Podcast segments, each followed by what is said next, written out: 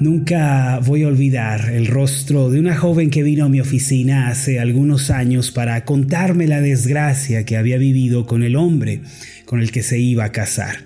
Ella tenía algunos meses de haberse ya comprometido, eh, se estaban preparando ya para la boda, pero descubrió que su prometido le había estado engañando tristemente. Me es imposible olvidar sus palabras. Ella me dijo, después de lo que he vivido, jamás podré confiar en nadie otra vez. Al haberme fallado, mi novio rompió mi corazón y por eso perdí la fe en la gente.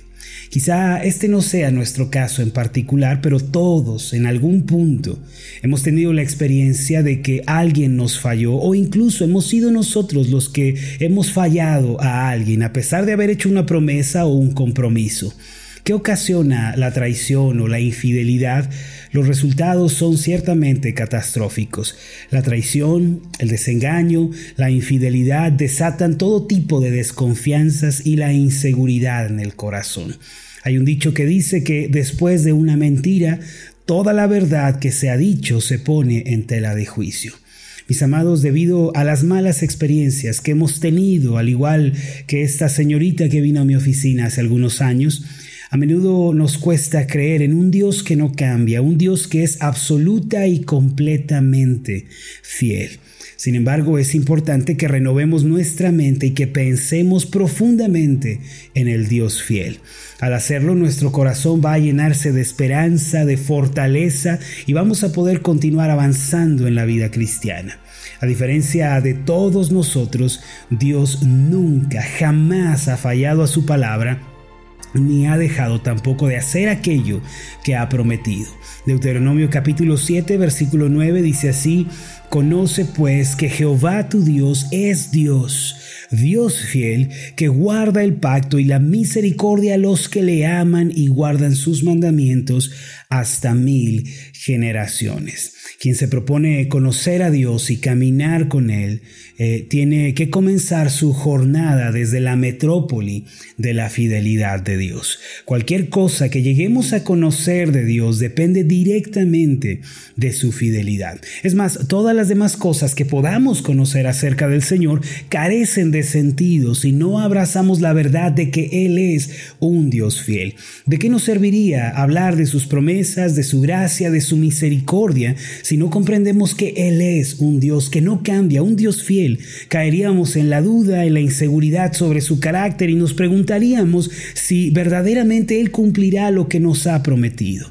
Para resolver esta cuestión, primero tenemos que abrazar la fidelidad de Dios y tomarla como una de nuestras mayores convicciones en la vida. Debemos abrazar esa fidelidad y decir esto es lo que yo creo. Yo creo en un Dios que nunca cambia. Vamos a pensar por un momento en este aspecto. Lamentaciones capítulo 3 versículos 22 y 23 se suma a la lista casi interminable de los pasajes que hablan sobre la fidelidad y la misericordia de Dios. El pasaje de Lamentaciones 3:22 en adelante dice, por la misericordia de Jehová no hemos sido consumidos, porque nunca decayeron sus misericordias. Nuevas son cada mañana, grande es tu fidelidad.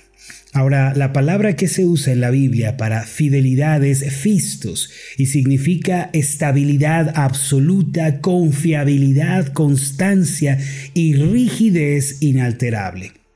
Francamente hablando, la fidelidad de Dios es la base de la fe cristiana. Piense por un momento, ¿cómo se podría confiar en un Dios infiel? ¿Cómo se podría tener una fe firme, una esperanza viva si Dios fallara o faltara? A su palabra. Por lo tanto, podemos decir que la fidelidad de Dios es la columna vertebral en la cual se apoya nuestra fe y nuestra esperanza. El Salmo 36, versículo 5 declara, Jehová, hasta los cielos llega tu misericordia y tu fidelidad, note la expresión, alcanza hasta las nubes. Este pasaje es hermoso y sumamente consolador. Trae esperanza a nuestra vida con tan solo vislumbrarlo. Desde luego no se refiere a que la, a que la fidelidad de Dios llega hasta los 20.000 metros de distancia entre la tierra y la atmósfera, pero ¿qué significan estas palabras de tu misericordia llega hasta los cielos, tu fidelidad hasta las nubes? Mire, en los tiempos bíblicos, los hombres solo podían desplazarse por tierra o por mar, pero no por aire. Se podía subir a una montaña, pero no se podía jamás alcanzar el cielo. Por eso los escritores bíblicos usaban el cielo, el firmamento, las nubes como un sinónimo de algo infinito e inalcanzable por el hombre. Cuando el salmista dijo entonces tu fidelidad alcanza hasta las nubes, él se refería a que la fidelidad de Dios no tiene límites, que está sobre todo y que lo envuelve todo. Era eh, otra manera de decir que la fidelidad de Dios no puede ser medida por el hombre. De manera contrastante con lo anterior, muchas personas tienen la idea de que Dios es cambiante, es vulnerable, es bipolar, inestable.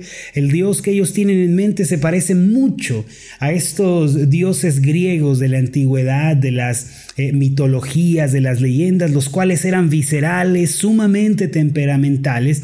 Sin embargo, así no es el Dios de la Biblia, ese no es nuestro Dios.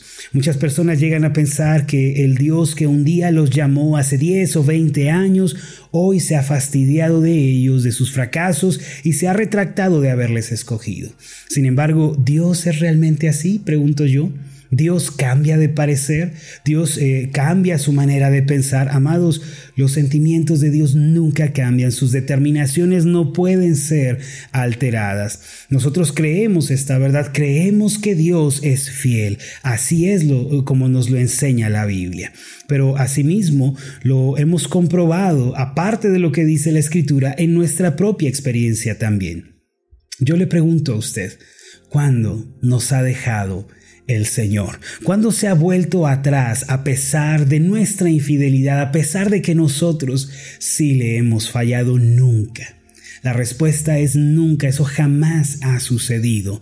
Cuando confesamos que Dios es fiel, mis amados, Estamos diciendo que Dios es absolutamente estable, absolutamente constante, absolutamente permanente. Dios no puede cambiar ni puede volverse atrás. Además, es un alivio saber que la fidelidad de Dios no depende de mí, de mi desempeño como cristiano o de mi proceder hacia con Él.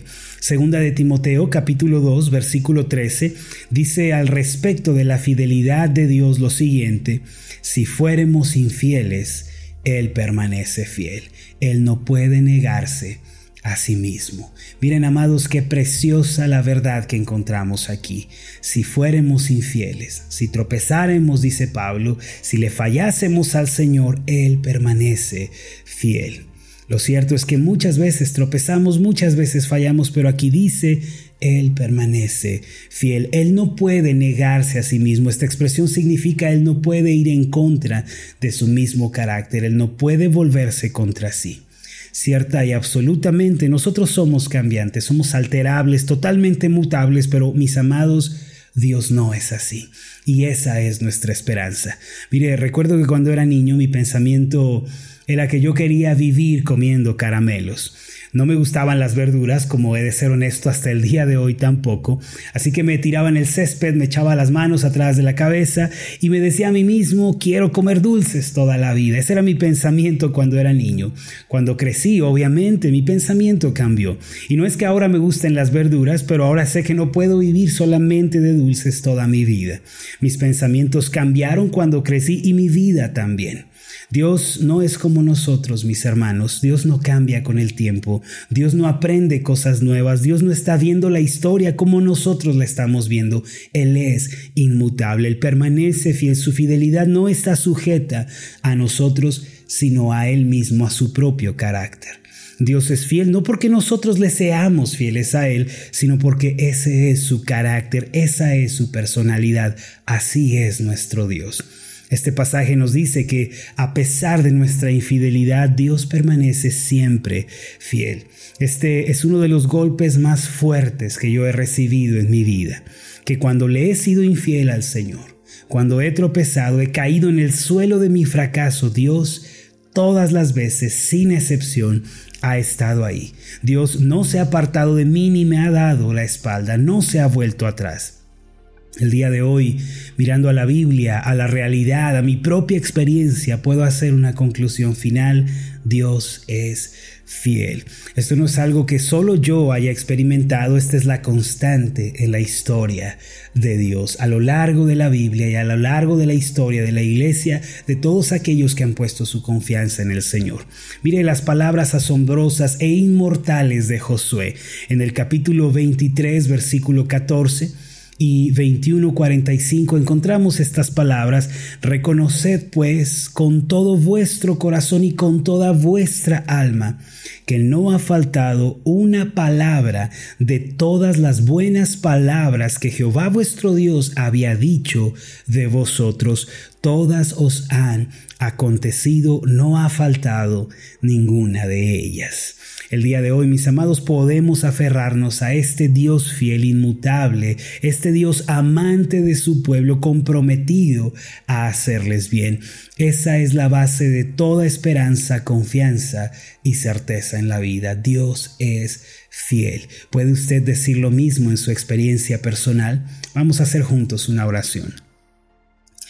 Amoroso Dios, Padre Celestial, hoy nos maravillamos nos gozamos y nos gloriamos en tu fidelidad. Señor, estamos tan felices de saber esta realidad, de conocerla, que tú eres el Dios fiel que nunca cambia, Señor. Tu fidelidad no depende de nosotros, porque aunque fuéramos infieles, tú permaneces siempre fiel.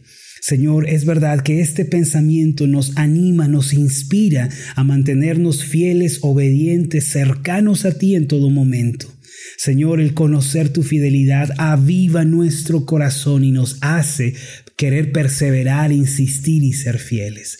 Gracias, Padre, por lo que hemos aprendido el día de hoy. Ayúdanos a abrazar esta convicción acerca de tu fidelidad, Señor, y nunca soltarla para estar siempre ciertos de que tú, Señor, no nos abandonas. En el nombre de Jesús. Amén y amén.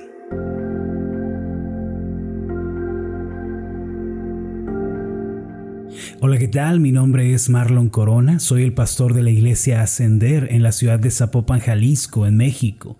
Le agradezco mucho por haberme seguido con esta meditación. Mi oración siempre es que usted sea prosperado en todas las cosas y goce de una buena salud, así como prospera en su alma. Lo invito a que ore por las meditaciones Ascender y le pregunte a Dios cómo puede usted ser de bendición para este ministerio. Las meditaciones Ascender son impulsadas y apoyadas por nuestros oyentes. Reciba un fuerte abrazo de mi parte. Que Dios le bendiga. Hasta la próxima.